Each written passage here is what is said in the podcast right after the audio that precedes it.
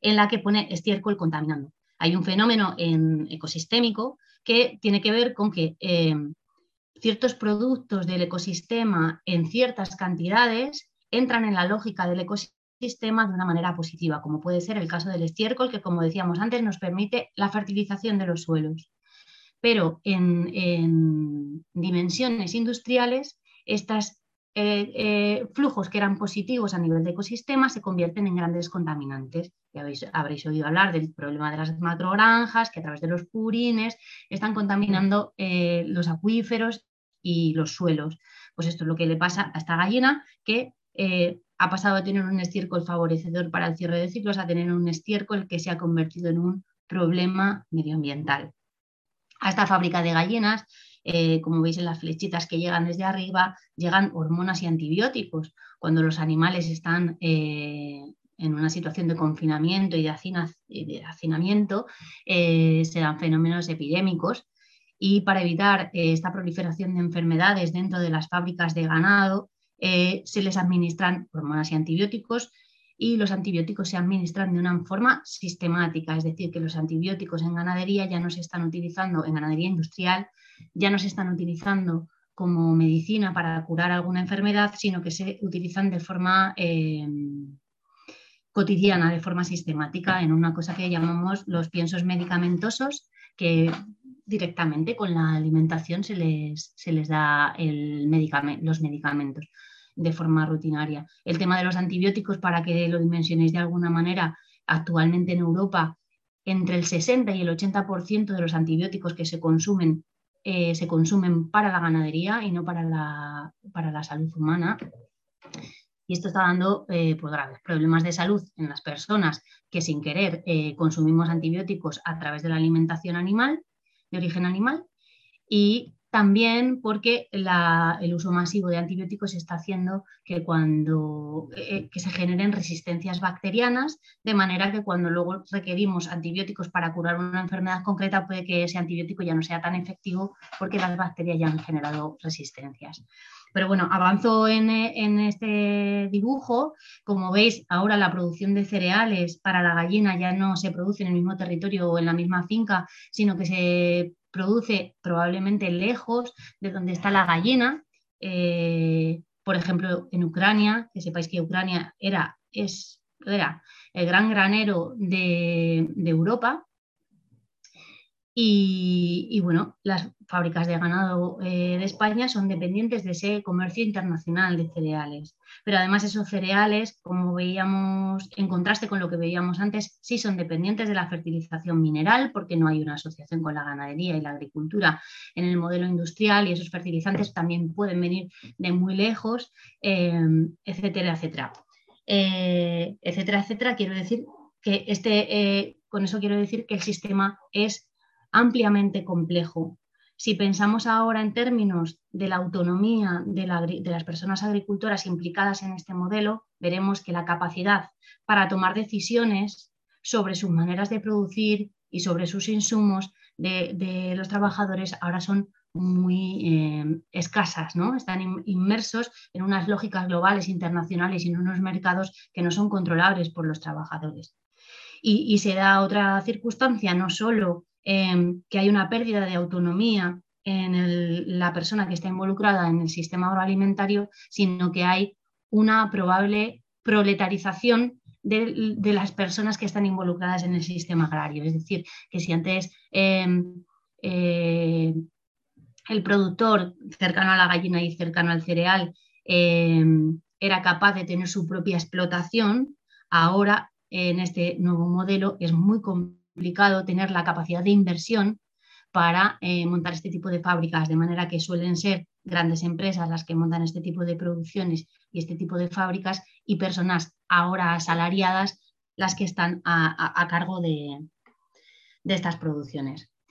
De esta manera nos encontramos con un sistema alimentario que yo digo que es aberrante, entendiendo que aberrante es aquella acción o comportamiento que se aparta claramente de lo que se considera normal o correcto.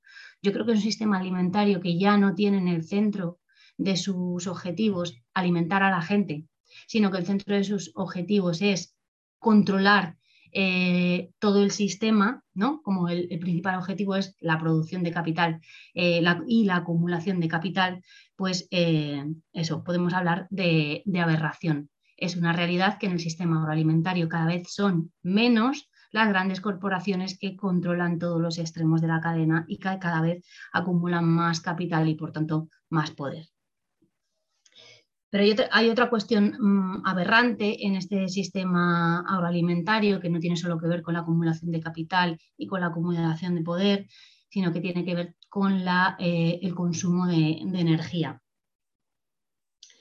Eh, es fácilmente intuitivo, intuible que esta manera de producir el huevo es muchísimo más eh, consumidora en, términos de energía que el modelo anterior, esto en, agricultura hay una manera de medir el rendimiento energético de una producción que es simplemente comparando las kilocalorías que se meten en el sistema respecto a las kilocalorías que somos capaces de sacar del sistema productivo en términos de alimentación. Eh, eh, por poner un ejemplo, la agricultura tradicional cerealista castellana eh, metía una kilocaloría de eh, energía por cada 20 kilocalorías en forma de alimento que extraía. De manera que, era una, que la actividad agraria era claramente productiva. Pero la realidad es que el promedio actual en la producción agraria española es de aproximadamente 15 calorías o 15 kilocalorías que se meten al sistema agrario por cada kilocaloría de alimento que somos capaces de producir. Claro, este convertir energía fósil en, menos energía alimentaria, todavía en un contexto en el que creíamos o nos soñábamos que, el petróleo era muy abundante eh, y en un contexto en el que aún, por lo que sea, no calculábamos que extraer grandes cantidades de carbono que estaba almacenado en el subsuelo desde hace milenios y quemarlo para liberarlo a la atmósfera podía traer graves consecuencias para el cambio climático, pues todavía se podía eh, pensar que este sistema de producción mm, petroalimentaria que llamamos, ¿no? en la que convertimos petróleo en alimento, todavía podía ser posible. Pero en, el mundo actual, en el que ya sabemos que estamos en el pico del petróleo, muy cerca de estar en el pico del petróleo, y en el que estamos enfrentando graves problemas y graves retos con el tema del cambio climático es, nuevamente digo, aberrante eh, estar convirtiendo grandes cantidades de petróleo en algo de comida.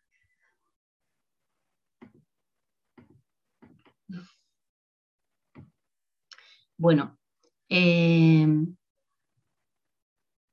todo esto hace que eh, en el mundo agrario eh, la evolución haya sido hacia la destrucción del empleo. Las principales características de la evolución en la población agraria desde 1960 han sido la destrucción del empleo, un paro estructural en el medio rural, la creciente importancia relativa, como decíamos, de la, población asalariada, es decir, la proletarización del trabajo eh, rural, agrario, y también en paralelo la precarización de ese trabajo y no tanto o, tanto en términos salariales como en términos de condiciones laborales que asumen los trabajadores agrarios. Esto se agrava, la precarización del trabajo agrario se agrava en la medida que em, el gasto promedio en la familia española sube, y lo voy a explicar. Em, bueno, en cuanto a la proletarización del trabajo agrario, diré que desde 1990, en 1990 el trabajo asalariado supone más o menos un 26% de los trabajos agrarios que se hacían. En la actualidad, el trabajo asalariado en el campo supone aproximadamente el 50% de los trabajos. Todo esto nos habla de la destrucción de las explotaciones familiares y de las pequeñas explotaciones. En cuanto a la precarización de este trabajo asalariado, lo que vemos es que entre 1990 y 2017 los salarios en el campo han disminuido un 30%. Y como decía antes, esa disminución del 30% en, los salarios agrarios está, va paralela a un cierto aumento del nivel de vida media en España, es decir, como que el desajuste entre las personas, salarial entre las personas que se dedican al mundo agrario y las personas que se dedican a otras actividades económicas también eh, ha crecido un montón, ¿no?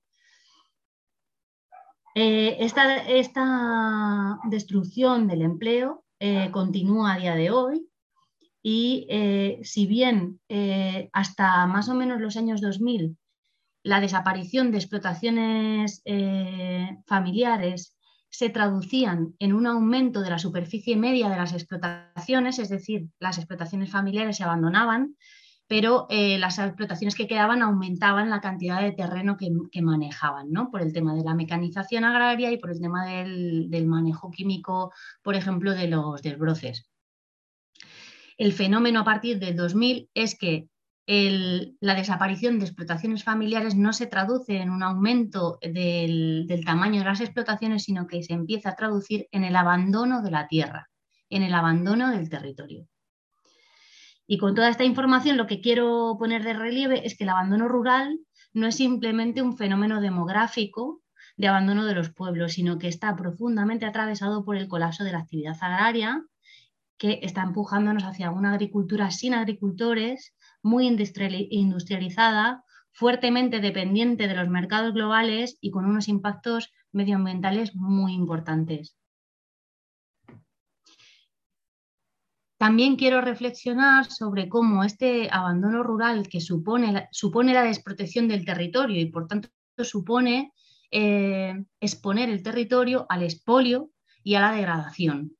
¿Por qué? Porque cuando no hay una población interesada por el territorio, interesada en defender ese territorio, eh, bueno, pues queda totalmente expuesto. Ahora lo que estamos viendo es a pues, la instalación de macrogranjas, los proyectos de minería a cielo abierto, la implantación de fotovoltaicas o de eólicas o mm, pongo el ejemplo del cementerio nuclear. El cementerio nuclear, eh, cuando se ha rifado hace pocos años, ¿dónde se ponía, dónde se instalaba en España eh, el cementerio para enterrar los residuos de las distintas nucleares que tenemos en funcionamiento, no se ha hecho, o no se ha hecho solo, o no se ha hecho principalmente con criterios técnicos y científicos que evaluaran eh, eh, en qué zona era geológicamente más estable como para que fuera eh, seguro tener un cementerio nuclear, sino que lo que se ha evaluado es en qué zonas eh, había un despoblamiento suficiente o una desmovilización de la gente suficiente como para que no hubiera luchas vecinales o resistencias ante un proyecto tan que vulnera tanto la seguridad de las personas y la salud de las personas. ¿no? Este, este, caso del cementerio nuclear me parece bastante indicativo de qué es lo que pasa con nuestro territorio cuando se abandona. Por otro lado, y me imagino que a lo mejor ya ha salido en, algunas charlas que ya habéis tenido anteriormente, creo que a ninguna nos pasa desapercibido que las personas somos profundamente ecodependientes. Dependemos de que haya aire limpio para respirar, dependemos de que el clima sea estable para que sea viable la vida sobre el planeta, dependamos de tener agua potable para poder beber y sobre todo o también dependemos de que se sostengan todos aquellos ciclos ecosistémicos que hacen posible la producción de alimentos. Y esto es, eh, por ejemplo, que puedan seguir existiendo suelos fértiles que tengan capacidad para eh, reciclar los nutrientes, filtrar las aguas y eh, darnos alimentos, ¿no? Necesitamos agua, de riego suficiente y no contaminada, necesitamos que existan semillas reproducibles eh, y todas estas eh, luchas por el territorio eh, y por la capacidad del territorio para producir alimentos, yo creo que nos aluden a todos, independientemente de si vivimos en el medio urbano o el medio rural, ¿no? que es otra de las cosas que me gustaría bueno, que me gustaría reseñar en esta charla, que es imprescindible que tengamos esos puentes eh, entre el mundo rural y el mundo urbano que nos, que nos, ayuden a todos a entender que están profundamente interrelacionados, por mucho de que desde la urbe a veces se invisibilice esa ecodependencia de la que estamos hablando. No que se invisibilice, que, se, que quede invisibilizada, ¿no? a ver, quiero enseñaros también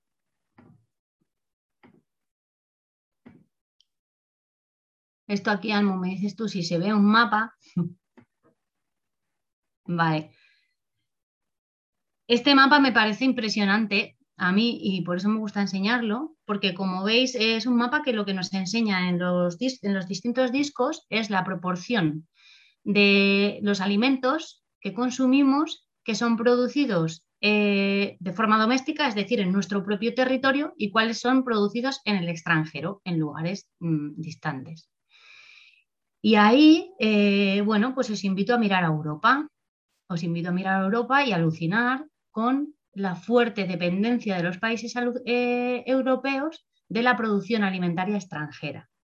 Europa es la región del mundo, como veis, o una de las regiones del mundo, junto con Japón, que menor soberanía alimentaria tiene, es decir, que más dependencia de los mercados globales está asumiendo os invito a buscar a Ucrania por, bueno, por las circunstancias eh, en las que estamos, que como os decía es el granero habitual, era el granero habitual de Europa en cuanto a cereales. Ahora nos vamos a preguntar y ya nos estamos preguntando qué va a pasar con, vamos, y ya está sucediendo, qué está pasando con el precio de los alimentos a nivel europeo.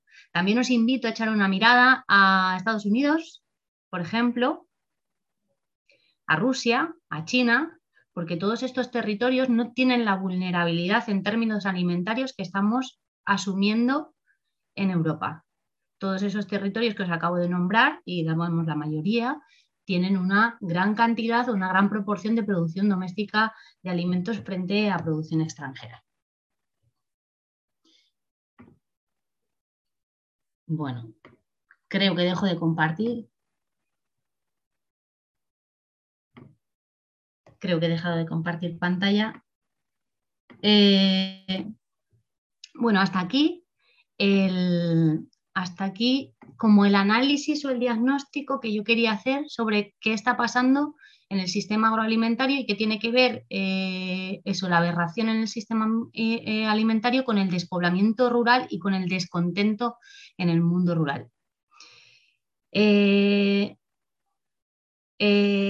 Aquí eh, os quería hablar de este libro, que creo que se está viendo en pantalla si no lo enseño por aquí, que es un libro de, Donela Meadows, que es una científica ambientalista que desgraciadamente murió ya el año pasado y que, en mi opinión, tiene la gran lucidez de eh, utilizar la modelización matemática para pensar sistemas sociales y sistemas de organización complejos.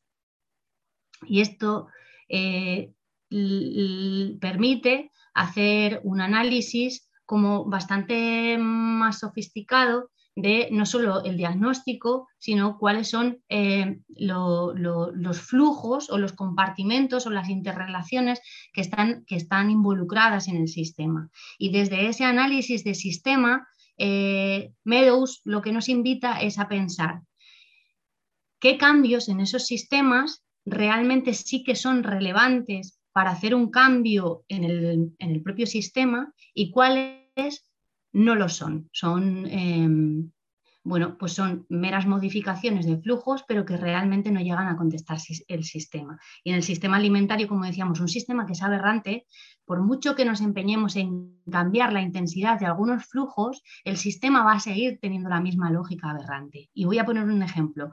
Eh, aquellos cambios que estén dirigidos, por ejemplo, a utilizar un poco menos de fertilizantes o un poco menos de diésel en los tractores un poco menos de plásticos en los envasados de los alimentos, pues este tipo de cambios lo que van a hacer es, de alguna manera, ralentizar el impacto que ese sistema aberrante tenga sobre eh, nuestro sistema alimentario en este caso, pero no va a cambiar el sistema alimentario.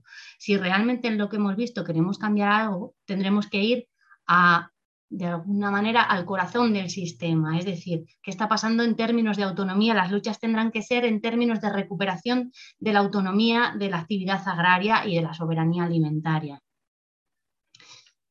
Otra cosa que me parece certera en, este libro de Meadows es que ella em, para la construcción de estos modelos matemáticos de sistemas complejos, hace, hace la reflexión, que yo creo que, que podemos todos identificar, de que a las personas, a los grupos humanos, nos cuesta muchísimo menos hacer el diagnóstico de la situación, es decir, identificar las problemáticas, incluso hacer un barrido histórico, ¿no? como un ejercicio de memoria histórica para, para describir cuál es el proceso, qué es lo que ha sucedido, ¿no? de, de dónde venimos. Pero todos nosotros tenemos como más dificultad para después enunciar propuestas de alternativa y de lucha. Y de hecho, si os dais cuenta, yo lo, que acabo de hacer es como un diagnóstico y un recorrido histórico, pero ahora me faltaría, eh, eh, bueno, por lo menos hacer alguna invitación a reflexionar sobre qué luchas están en marcha y qué luchas sí que pueden ser eh, interesantes. Y bueno, termino con el comentario sobre este libro de Meadows. Ella dice que, el diagnóstico a todos nos resulta mucho más fácil que las propuestas, porque intelectualmente eh, hacer propuestas es mucho más arriesgado. Cuando hacemos propuestas nos exponemos a, poder caer en, errores eh, eh, conceptuales o lógicos, en poder caer en contradicciones, en, ser criticables ¿no? las propuestas que estamos haciendo, mientras que cuando hacemos un diagnóstico nos manejamos en un lugar seguro porque nos, podemos apoyar en, hechos y en cifras. Cuando hacemos apuestas... Eh, estamos hablando de posibilidades, ¿no? Como en un, mundo que intelectualmente nos resulta todo mucho más arriesgado y que nos expone mucho más al cuestionamiento del grupo, ¿no? O ajeno. Eh, bueno, dicho esto, eh, yo he intentado organizar las luchas, he puesto ahí de talante anticapitalista que están funcionando actualmente en el mundo rural y digo luchas de talante anticapitalista porque, como decía al principio, creo que muchas de ellas no son explícitamente anticapitalistas, aunque en el fondo eh, se puedan identificar como tales. Yo identifico como luchas anticapitalistas todas aquellas que defienden el territorio contra agresiones y contra la expoliación, independientemente de que a veces las personas o los grupos eh, que las llevan a cabo no eh, necesariamente tengan armado un discurso anticapitalista o no tengan o no expliciten esa intención. Eh, he dividido las luchas en tres grupos. probablemente se pueden organizar de otra manera. Un primer grupo de luchas que yo identifico que hay en el mundo rural son aquellas luchas que podemos llamar confrontativas o contra el expolio del territorio. Entre esas luchas hay algunas que yo he señalado ahí que, directamente tienen que ver con el sistema agrario, ¿no? con, recuperar eh, el sistema agrario o no dejar eh, eso que se expolie. Y, por ejemplo, eh, ahí señalo la lucha contra las macrogranjas, que creo que está siendo bastante exitosa en términos de que está consiguiendo movilizar a gente en todo el estado, desde plataformas vecinales, y con, bueno, pues con gente en la calle y con, una movilización que yo creo que está siendo muy interesante.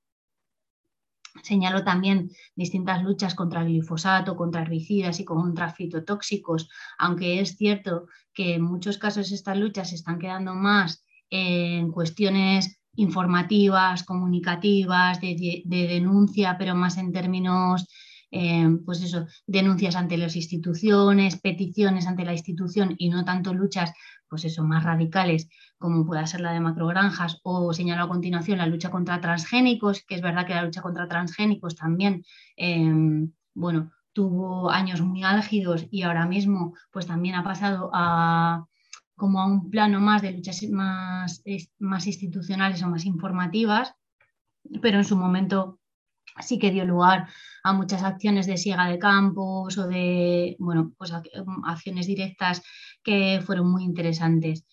Eh, y señalo ahí eh, la lucha contra la agricultura 4.0. Y es verdad que no le he dedicado tiempo a hablar de esto de la agricultura 4.0, pero bueno, básicamente así en síntesis diré que nos encontramos ante algo que empezamos a llamar la cuarta revolución verde y que implica la digitalización de todos los procesos agrarios hay una fuerte financiación desde la Unión Europea para eh, la digitalización de todos los procesos agrarios con una, casi diría, como una obsesión con la, implantación de drones para el control de un montón de procesos productivos y de control de fertilización, para aplicación de fitosanitarios, etcétera, en, una, en algo que yo creo que es una nueva vuelta de tuerca para aún eh, terminar ya con las pocas explotaciones familiares agrarias que nos quedan, en, imposibilitar la producción agraria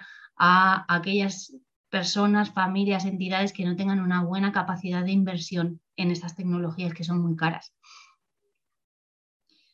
Eh, y ahí os cuento que desde Ecologistas en Acción vamos a iniciar una campaña, al menos para hacer una investigación un poquito más en profundidad sobre qué está pasando con esto de la agricultura 4.0, por qué se está financiando de una manera tan evidente desde la Unión Europea y generar un poco de argumentario crítico en contra.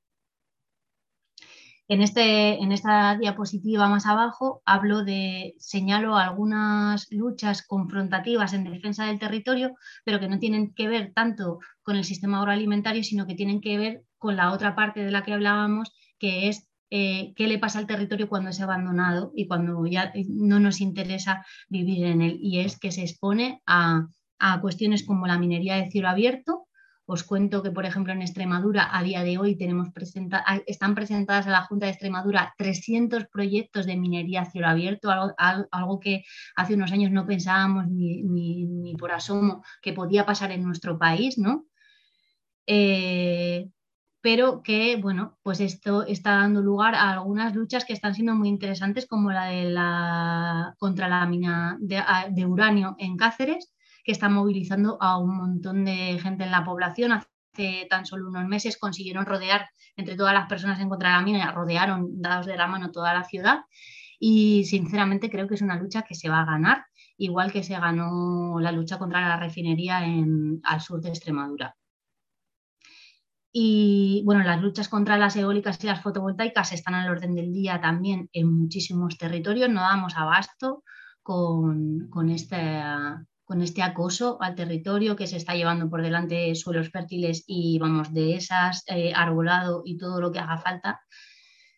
Y eh, eh, también quiero señalar la confrontación contra las grandes infraestructuras, como pueden ser el caso, he puesto una fotito abajo de la isla Valdecañas, porque podríamos también ganar esta lucha que lleva años en curso y que bueno, pues ha, tenido ha movilizado muchos recursos personales y económicos para las distintas eh, alegaciones y alegaciones que ha habido con Islas de Caña y parece que las últimas sentencias indican que será posible demoler esta gran urbanización que bueno, no sé si conocéis, pero que consiste en que muchísimos eh, chalés de lujo, eh, de muchísima pasta se han construido indiscriminadamente en una zona que claramente estaba muy protegida por su interés para, la fauna.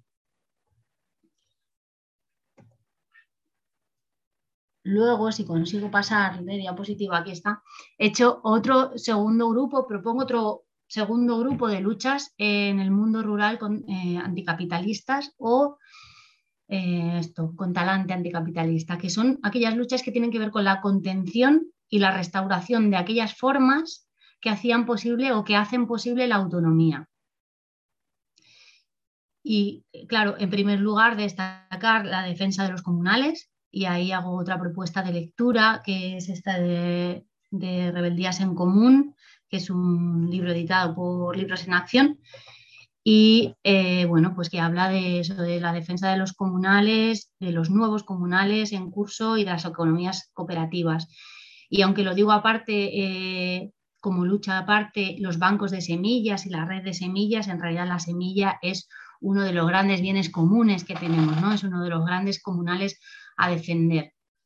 Eh, señaló también la defensa de caminos y vías pecuarias, la defensa del derecho a trashumar y a movilizar el ganado por el territorio, más, más, aún, más importante aún en el contexto del cambio climático, donde eh, se agostan los pastos y se acaba el agua en unos territorios y en otros, y entonces se convierte en algo fundamental para, para poder hacer manejo ganadero y poder movilizarlo de un lado a otro. Y ahí, eh, bueno, pues hay luchas muy bonitas eh, por este derecho a trashumar. Veis en la foto las ovejas de alguna manera pues cortando el paso a, los coches, ¿no? ocupando la vía, la vía de circulación de, los coches. Otra lucha de contención y de restauración puede ser la de la diferenciación de la ganadería extensiva, para que cuando eh, hay un discurso en contra de la ganadería en general y, de, en contra del consumo de carne en general, pues bueno, está habiendo un trabajo muy interesante de diferenciación de la ganadería extensiva para que cuando hablamos de consumo de carne no hablemos por igual de, la ganadería industrial que tantos problemas medioambientales trae y de la ganadería extensiva que en realidad tiene eh, mm, fuertes beneficios tanto sociales como en términos de servicios medioambientales. Señalo los trabajos de recuperación etnográfica de saberes tradicionales y recuperación de sistemas tradicionales de captación de agua que también en el, contexto de cambio climático van a ser fundamentales. ¿no? Volver a, recuperar todo ese conocimiento que permitía eh, capturar el agua de lluvia y almacenarla para poderla utilizar un poco más adelante. Y por último, probablemente el grupo que más nos gusta a todas es el de construcción de alternativas, ¿no? Construcción de alternativas ante estos sistemas aberrantes de agroalimentarios y ante la destrucción de las culturas rurales. La agroecología como punta de lanza eh, de, estas, eh, de esta generación de alternativas. Pongo ahí un cartelito de vía campesina porque eso, la agroecología es una lucha eh, global que aúna a campesinos y a campesinas y a gente en defensa del mundo rural en todo el mundo. Y bueno, destacar que la agroecología no solo habla de producciones más ecológicas o más respetuosas con el medio ambiente, sino también más justas eh, socialmente. ¿no? A la agroecología hay un, hay un movimiento quizás más novedoso que ha cogido más impulso en los últimos años, que son las agriculturas regenerativas y los manejos holísticos. El manejo holístico, eh, bueno, se hace eco de la agricultura regenerativa, pero la aplica al manejo ganadero y, esto, y tienen que ver con una toma de conciencia de que eh, en la actualidad, en el marco actual, no vale solo con hacer agriculturas más sostenibles, sino que debemos de asumir que la degradación eh, del medio natural ha sido mucha ya hasta la fecha y que cuando hacemos eh, agricultura ya no solo tenemos que hacer agricultura no impactante con el medio ambiente, sino que de alguna manera restaure la situación de los ecosistemas. También en la generación de alternativas me gusta, me apetecía destacar el papel de ganaderas en red, eh, ganaderas en Red es un grupo de ganaderas de todo el estado que aquí sí han encontrado en los medios digitales un alivio para su soledad, porque todas y cada una de ellas explica cómo se sentía tremendamente sola en un mundo tan masculinizado como la ganadería y tan masculinizado como el mundo rural, conjugando estas dos cosas para ellas encontrarse y poderse comunicar entre ellas ha sido crucial y les ha dado como la fuerza y el impulso para además eh, em, impulsar otras luchas como la que decía antes de la ganadería, de la diferenciación de la ganadería extensiva y de la construcción de queserías, por ejemplo, mm, colaborativas, comunales, etcétera. Y mm, bueno, termino la charla, que yo creo que me estoy enrollando un poco, em, haciendo alusión a la, a la misma manifestación con la que habría esta charla para eh, lanzar algunas propuestas también luego para el debate y para la reflexión. Como decía, hay un impulso de lucha en el mundo rural, pero el análisis no es compartido. Y ahí eh, hay eh, un, como diría, como un campo de disputa porque quien sea capaz de, hacer ese análisis de una manera sí compartida por el mundo rural, será capaz de, mm, de alguna manera, rescatar ese impulso de lucha y canalizarlo de una forma más interesante o no. Esto es lo que ya avanzadamente está haciendo la ultraderecha. Señalo ahí también que está en juego la seguridad alimentaria, que es una cosa que nos interesa a todas, independientemente de dónde vivamos, si vivamos en la ciudad, si vivimos en el campo, si, si producimos si, vivimos en el medio agrario o nos dedicamos a otra actividad económica, está en juego la seguridad alimentaria. Como decía, la ultraderecha está cogiendo la delantera y está haciéndose con el liderazgo de este descontento, igual que con el liderazgo de otros descontentos. Y ahí, desde las izquierdas, tenemos mucho que reflexionar sobre cómo vamos a hacer para que nuestra, para que nuestra posición no sea el retirarnos de los espacios de lucha, por el susto que nos da poder estar eh, al lado de una bandera de España o de un cazador, sino que tenemos que buscar la manera de encajar en esos descontentos y de canalizarlos de una manera pues interesante. Y, bueno, en las fotos he querido destacar el tema de la caza porque ha estado muy patente en la manifestación y porque es uno de, de los cuestiones de confrontación que está utilizando mm, de forma muy hábil la ultraderecha y en la que yo creo que deberíamos de reflexionar. Si es estratégico para nosotros dejar que la caza se convierta en una pared que imposibilite el diálogo sobre otras cuestiones quizás de más calado anticapitalista en este caso. Y con esto eh, yo lo dejo de momento y doy lugar al debate si queréis que lo tengamos.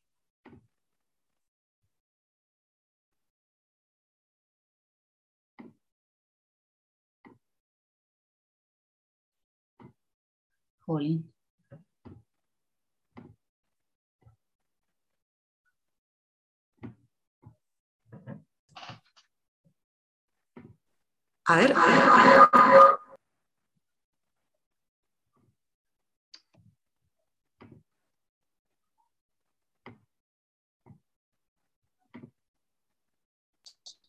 Ahora sí que creo que me oís, no sé si hay reverberación cuando estáis en casa.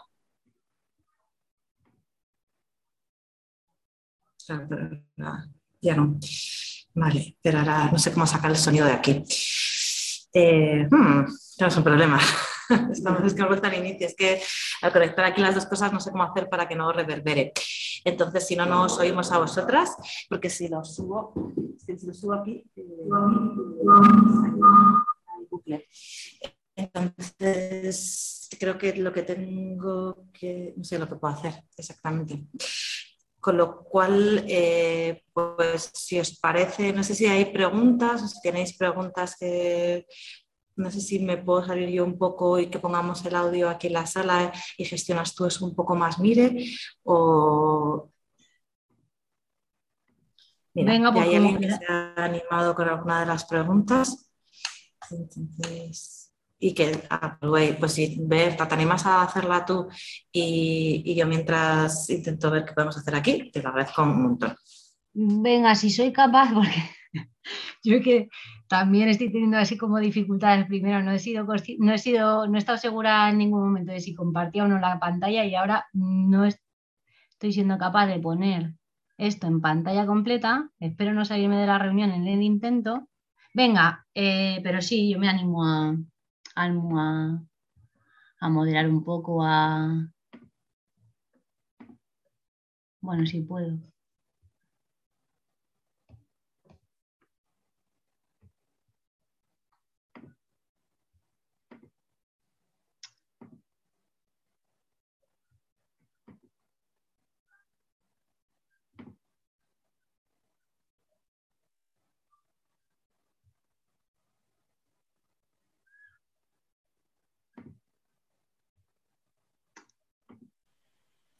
Hola.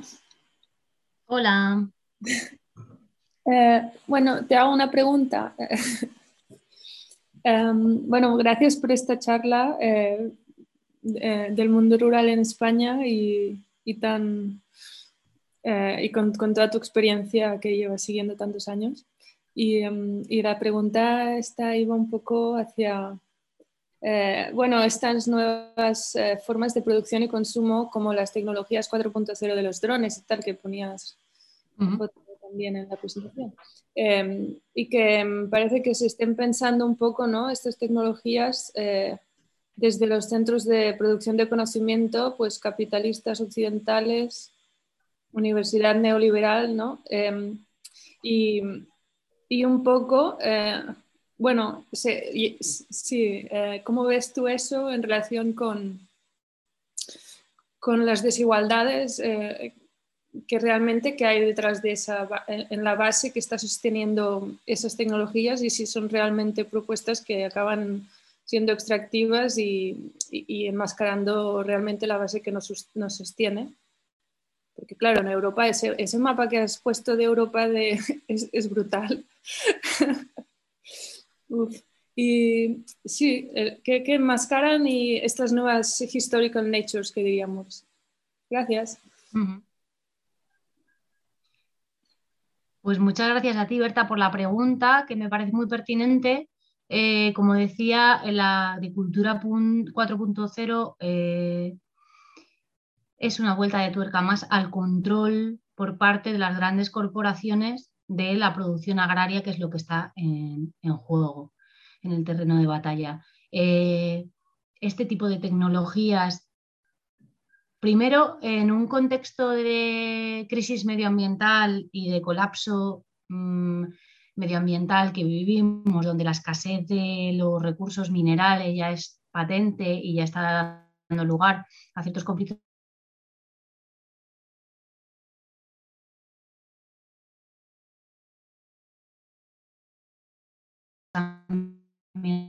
Perdón. Perdón, que me ha sonado el teléfono y yo creo que se ha parado la conexión. Eh, bueno, a, nivel medioambiental creo que es una huida hacia adelante, no es eh, asumible más tecnología en la producción agraria y, va a terminar de acabar con las pequeñas explotaciones familiares, porque, eh, porque la inversión que hay que poder hacer para asumir este tipo de tecnologías no, las hacen viables, sino es en un nivel de inversión muy fuerte que solo se van a poder permitir las grandes, eh, los grandes capitales.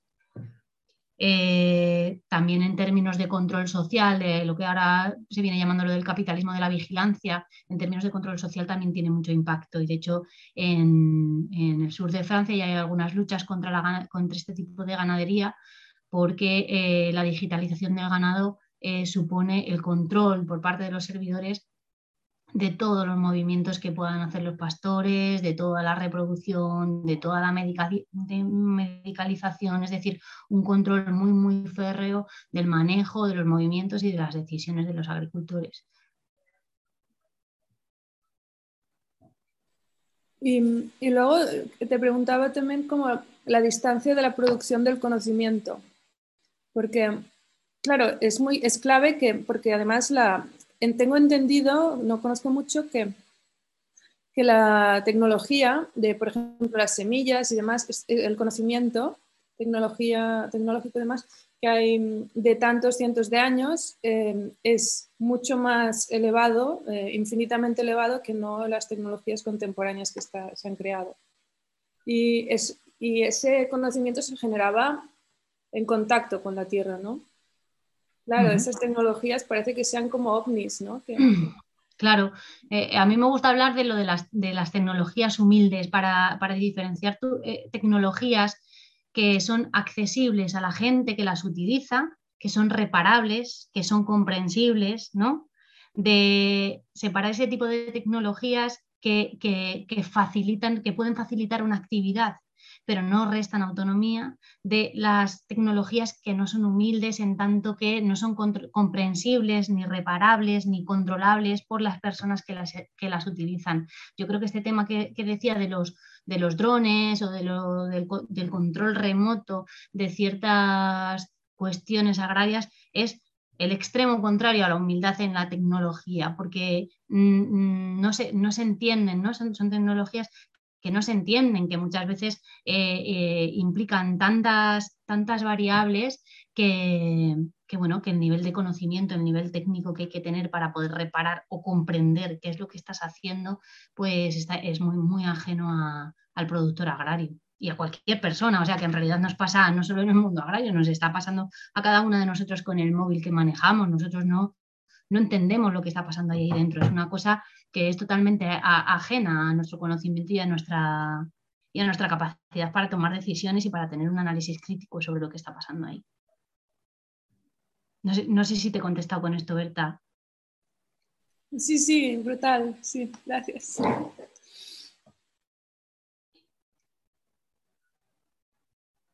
Eh, en el, chat hay una pregunta de Diana, no sé si la quieres comentar en, en alto, si te apetece.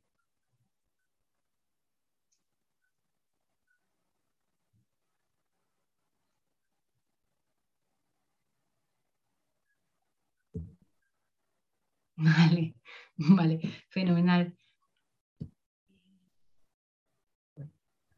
Bueno, yo tenía toda la intención de azuzar un poco el debate con el tema de la caza, con el tema del alzamiento de la ultraderecha, con el tema de cómo vamos a adaptarnos desde las diversas izquierdas eh, para reaccionar ante la situación actual.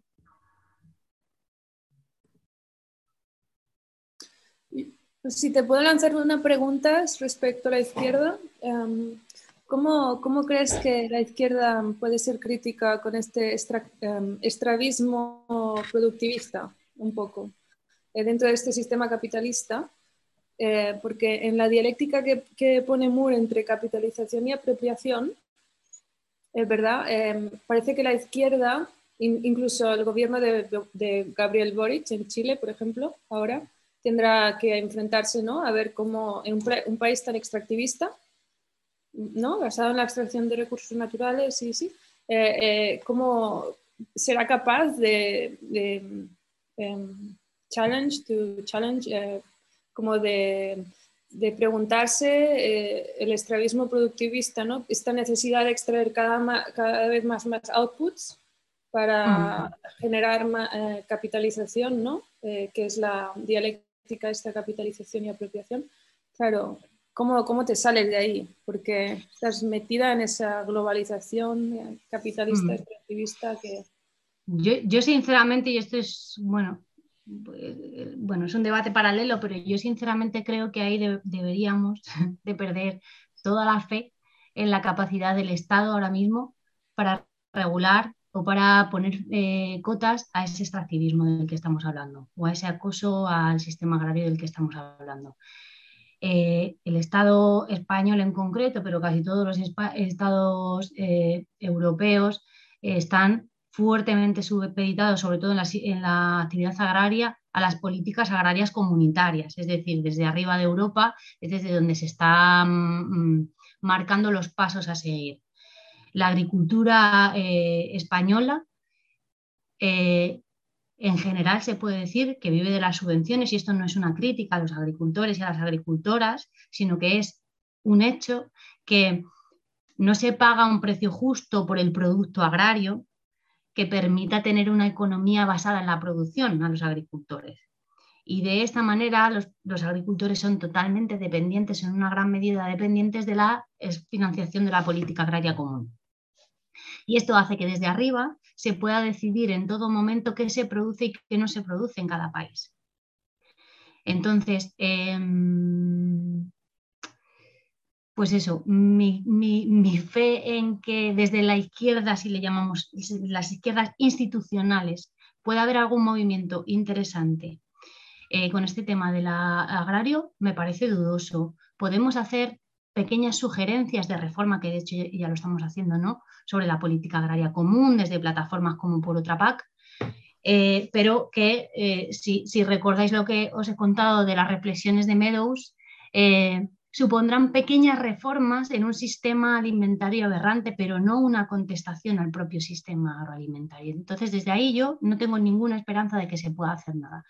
Creo que la baza que podemos jugar desde las izquierdas es de ir generando alternativas que sí sean rentables y que sí sean viables para que las pequeñas explotaciones agrarias que aún existen puedan seguir existiendo y para que la gente joven y no tan joven que se quiere ir a vivir al campo tenga la posibilidad, la posibilidad de vivir de la actividad agraria, de alguna manera volverla a poner en valor y volver a, idear lógicas que den sentido en términos de rentabilidad de la actividad agrícola. Mire, no sé si has visto que tenías también una pregunta de Diana que ponía que si todas estas dinámicas eh, sobre el territorio se acentuaban más en algunos lugares y especialmente la relación con el problema histórico en Andalucía de los jornaleros. Decía Diana. Hmm. Pues mira, si queréis aquí también voy a ser un poco polémica con, con lo del tema de las cazas, con el tema del PER, que no sé si conocéis. tanto en Extremadura, que es donde yo vivo, como en Andalucía, eh, en parte los levantamientos desde los jornaleros, las luchas de los jornaleros se han venido a callar con el PER, que es, como la paga que complementa eh, a los jornaleros cuando no hay jornales que echar, ¿no? Para que tengan un salario completo durante todo el año, independientemente de que no haya trabajo en el campo, se subsidia de alguna manera con el PER. Y yo creo que esto, de alguna manera, está eh, no favoreciendo la capacidad de movilización que tendrían estos territorios en términos de, lucha campesina. Eh, hay otra diferencia territorial que se da en otros ámbitos, que, es, eh, que tiene que ver con la cornisa norte ¿no? del país, País Vasco, Cataluña y algunas otras zonas del norte, donde eh, también ligado al tema nacionalista, hay una defensa más clara eh, del, territorio, del territorio también en, términos alimentarios, de orgullo de lo tradicional, de orgullo de las costumbres, de orgullo etnográfico, un orgullo bien entendido, o sea, entendido desde el punto de vista de poner en valor lo propio y por tanto defenderlo. Y hace que estos territorios no vivan un, abandono del mundo rural y de la agricultura eh, tan acentuado como en otros territorios donde no existe como esa puesta en valor de lo propio como importante.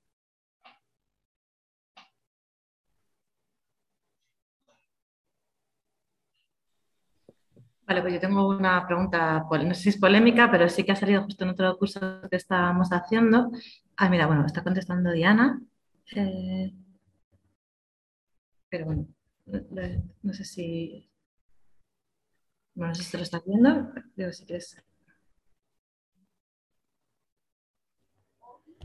Hola, sí, voy a encender el micro porque es que es un poco difícil de explicar. Es un autor eh, extremeño que es medianamente conocido, ¿no? O sea, que quizá lo conozcáis, así no hace falta presentarlo, eh, que escribe en contexto y tiene algunos textos, él es eh, agricultor y flamencólogo y tiene bastantes críticas a los o por lo menos él ha recogido como esta pelea entre ecologistas y agricultores, eh, porque los, eh, bueno, pues por ejemplo recuerdo un artículo suyo en el que eh, venía a decir que por culpa de, ciertas normas de protección, pues dejaban de ganar dinero o, estaban excesivamente vigilados los, los agricultores.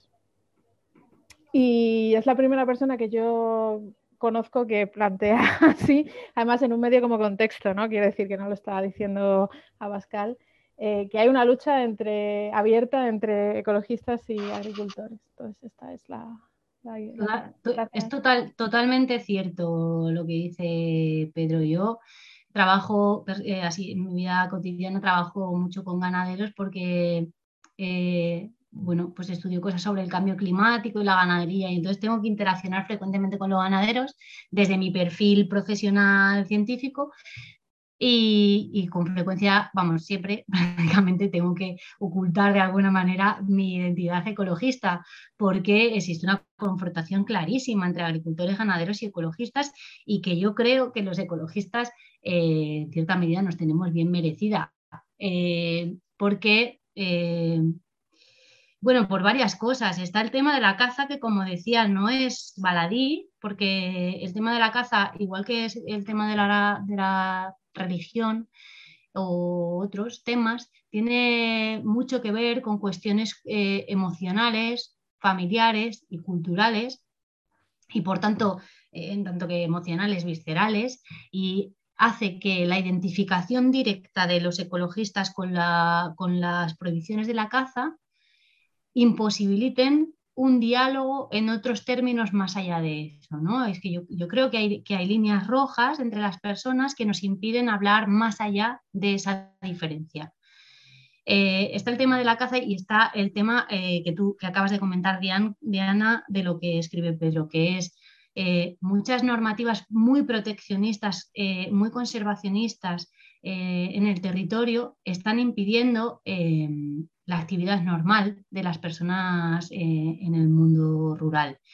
Y ahí yo creo que hay una falta de comprensión que, tiene que ver, sí, con la mirada urbana del ecologismo, de no entender que, nuestro territorio, el territorio europeo en general, no es un territorio, no son paisajes que estén desligados de la actividad humana. Es decir, que los paisajes que nosotros conocemos, lo que conocemos como bello, como diverso, como, como eh, eh, deseable, es, son paisajes que están construidos en interacción constante del ser humano con los animales y con la actividad agraria. Y sin embargo, las figuras de conservación ignoran con frecuencia este, este vínculo, esta interacción humano-naturaleza, ¿no? impidiendo que, precisamente las actividades que han sido capaces de mantener y configurar esos territorios sean, sean hechas. ¿no? Y ahí, bueno, pues eh, yo lo, digo como, no sé, públicamente, no, no solo es el mundo rural contra los ecologistas, sino que dentro de los ecologistas tenemos toda una serie de confrontaciones internas y de debates internos que tienen que ver con esto, ¿no? Con cómo nos posicionamos como ecologistas respecto al mundo rural, respecto a la agricultura, mucho respecto a la ganadería, ahora con el mm, alzamiento de, la, de los discursos más antiespecistas, eh, cómo, cómo, digerimos o cómo conciliamos el mundo antiespecista que está muy presente en los movimientos ecologistas con la defensa de un mundo rural vivo y una defensa del territorio poblado por gente pues es muy complicado. Y también dentro de los movimientos ecologistas está habiendo como un lanzamiento de un discurso que no sé si em, conocéis, que es el rewilding, que es como la devolución de la naturaleza a la naturaleza, o de alguna manera entender la naturaleza sin gente, cosa que, como digo, en Europa ya no existe desde hace muchos años, ¿no? A ver, entra otra pregunta de Berta. ¿La quieres leer? ¿Quieres que la lea? Mm, quiero que la... Berta, si quieres intervenir. Sí, em, pues eh, quería preguntar un poco eh, por, eh, bueno, esta dicotomía de campo-ciudad, que desde mi perspectiva es como reproducir dualismos, dicotomías que no serían ecofeministas, ¿no? Pero que nos cuesta salir de ellas. Y, desde, la, bueno, desde la teoría urbana crítica se habla de procesos, no de zonas, que el rewilding también tiene ese problemilla que habla de zonas y no de procesos, y los procesos son multiscalares y más desde, por ejemplo, el segundo diagrama que has puesto, ¿no? que, que había unos procesos globales del copón que, que, están detrás de la producción de cualquier... Eh, entonces, em, claro, estas dialécticas, em, em, pregunto por dialécticas que se hagan en, extractivas, ¿no? Eh, por, decir una, sería la producción de agrícola, que le llamaría también urbanización de la naturaleza o extended urbanization, y los procesos extractivos de turísticos, que en España, que somos el lugar de Europa, eh, ¿no? que serían más como si tú dices lo dicotómico sería ciudad, pero si no hablaríamos de concentrated urbanization. Entonces, claro, es, claro, es que vemos estas problemáticas que tenemos extractivas ¿no? y, y, que son en realidad multiescalares, porque si vemos que Europa no producimos lo que comemos y, y, cogemos tanto turismo en España, pues un poco para, para linkear extractivismos más allá de los dualismos. Pero bueno, si, se linkean por ahí. Eh, efectivamente, lo que acabas de contar de, los dualismos entre el rewilding, y vas a ir por ahí hasta que ha entrado tu pregunta, el, rewilding se eh, confronta con lo que llaman las zonas de sacrificio. O sea, de lo que se trata, la propuesta es de separar eh, en vez de entender el territorio como algo que integra la vida humana con la necesidad de producir alimentos y de, relacionarnos con el territorio, lo que hace es desintegrar ambos mundos, separarlos, ¿no? como tan, bien hace como las lógicas industriales, y separar territorios que serán sacrificados para la producción de energía en términos como fotovoltaicas, eólicas y producciones intensivísimas, y luego zonas dadas a la naturaleza donde el ser humano no va a estar y que se vinculan con lo que tú acabas de nombrar, Berta, que es el tema del turismo, ¿no? Del vendernos al, turismo. Necesitamos zonas sin gente, pero no para que estén sin gente, sino para que vengan los turistas a disfrutar de ellas, ¿no? Entonces, sí, eh, eh, creo que en este movimiento hay un nuevo mecanismo o una nueva maniobra de desintegración y de separación que, creo que, debemos de, revertir ¿no? Eh, a nivel lógico. Claro, pero eh, entonces están creando como el concepto del constitutive outside como un, un, afuera constitutivo del capitalismo que en cada, en cada historias naturales que diríamos, los historical natures, cada, cada mm, acumulación de capital genera un tipo de formas de la naturaleza, ¿no? Eh, entonces, eh, bueno, el fósil, eh, las, las fotovoltaicas, las eólicas ahora, ¿no? claro, y, entonces tú das como una una frontera o le, separas ¿no? un límite y, como del rewilding que dices y dejas em, ese trozo de la manzana para más adelante y te permite apropiarte de una parte ahora. Mm, yo, lo diría más, Berta, como que separas dos partes y te apropias de las dos.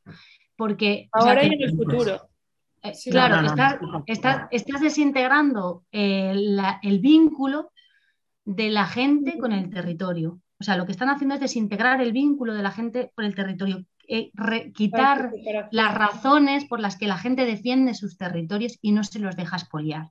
En la medida que esos territorios te dan de comer y te permiten producir y te permiten vivir, eh, esos territorios tú no te los vas a dejar expoliar, ¿no? En la medida que tú consigues separar la actividad productiva del territorio que se lo das a la naturaleza, desintegras y, desactivas esa posibilidad de defensa. Pero los dos territorios son expoliados porque el territorio que se da a la naturaleza se convierte también en negocio, en un negocio recreativo eh, eh, para los turistas, ¿no?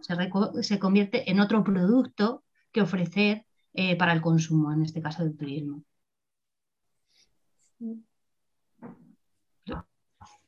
Vamos a ver. Es como, no hay mucho tiempo, quería proponerte una pregunta porque salió en otra sesión de otro curso, pero que yo creo que, bueno, pues como esto se queda grabado para podérselo pasar, que tiene que ver con, justo con un poco con esta idea, ¿no? que también aquí en el momento post-COVID y está sonando mucho, como todo el despliegue que ha habido hacia el mundo rural y un montón de gente que se ha ido a vivir fuera eh, y también con eso, pues una superpuesta en valor en realidad de muchos territorios que están en valor en términos económicos eh, inmobiliarios fundamentalmente, eh, muy vinculados especialmente a lugares protegidos o a esa idea lo que entendemos por naturaleza y contacto con, la misma. Y entonces también un poco, y muchas, eh, digamos, expresiones, si quieres, de fuga o de reconstrucción o de imaginar incluso un horizonte posible en esta vida en el campo que supuestamente va a ser capaz de articular esa relación con, con el territorio.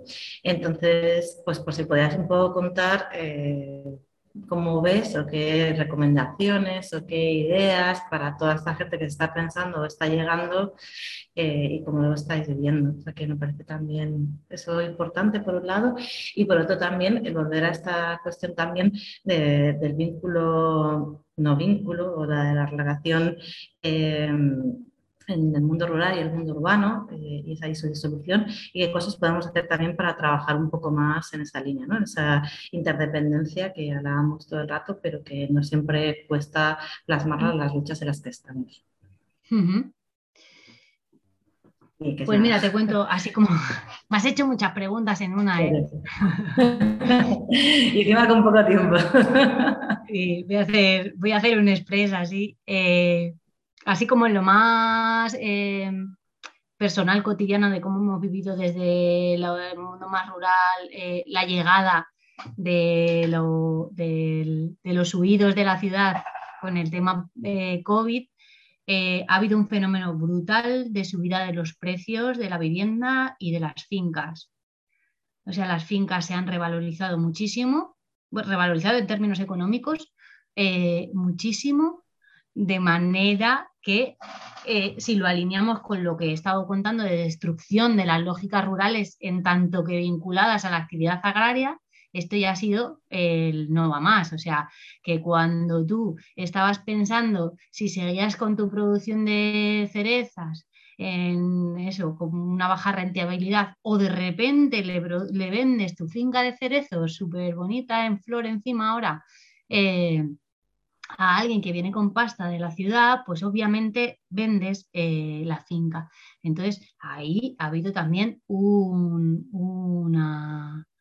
eh, un traslado de, tierra, de tierras eh, agrarias y fértiles y productivas a, pues eso, a manos de la del, del, objetivo residencial. O sea, la gente ha venido a vivir al campo, pero no a vivir del campo, ha venido a vivir de sus actividades económicas habituales, aprovechando el teletrabajo, pero no a vincularse con el territorio de una manera, pues eso, más desde la actividad agraria. Eh, y, ya voy a pasar de la primera pregunta a la última, que me decías como formas de, formas de trazar puentes, de establecer puentes entre lo urbano y lo rural, ¿no? que es algo como que decimos mucho, pero que no sabemos muy bien cómo se hace. Yo creo que, igual que desde los feminismos hemos tenido muy claro que una manera de, meter perspectiva de género en, en nuestras reflexiones, en nuestras políticas, en nuestras jornadas, es eh, escuchando a las mujeres, escuchando a las otras mujeres y no hace falta que las mujeres hablemos de cosas de mujeres, sino que podemos hablar de un montón de cosas y eso ya es em, tener en cuenta la perspectiva de género, ¿no? Mira, y quiero enseñar otro libro que tengo aquí que me ha gustado un montón, que se llama Mujeres y Poder y habla de, bueno, de las dificultades que a lo largo de la historia las mujeres hemos tenido para hablar en público por diversas razones, hace un análisis de las diversas razones por las que las mujeres no hemos podido hablar en público. Y, eh, una de las eh, cuestiones que analiza es cómo las mujeres parece que solo podemos hablar de cosas de mujeres cuando hablamos en público, ¿no? cuando en realidad de lo que se trata es de que nosotras podemos hablar de un montón de cosas a nivel político. Pues creo que con el mundo rural y el mundo urbano pasa un poco lo mismo. el, mundo el mundo rural y su perspectiva está infrarrepresentado en cualquier foro, en los congresos, en las jornadas, en la, ¿no? como en las plataformas de, así de pensamiento político, en las instituciones, porque claro, si tú quieres estar en las instituciones, pues te tienes que ir a la capital o te tienes que ir a la ciudad, ¿no?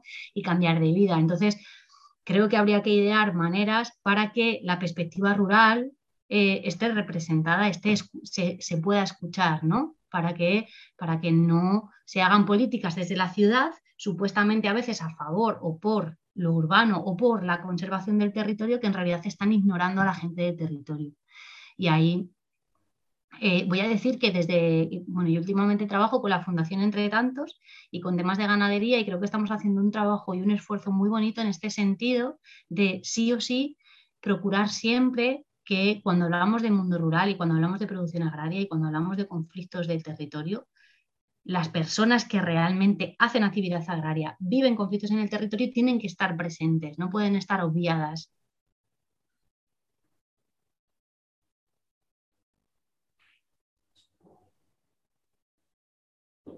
Ya sé que me has preguntado más cosas, pero me con la última. Voy a explotar la confianza. Que, pues no sé si hay más cuestiones. Yo creo que también ya estábamos como un poco pasadas de hora.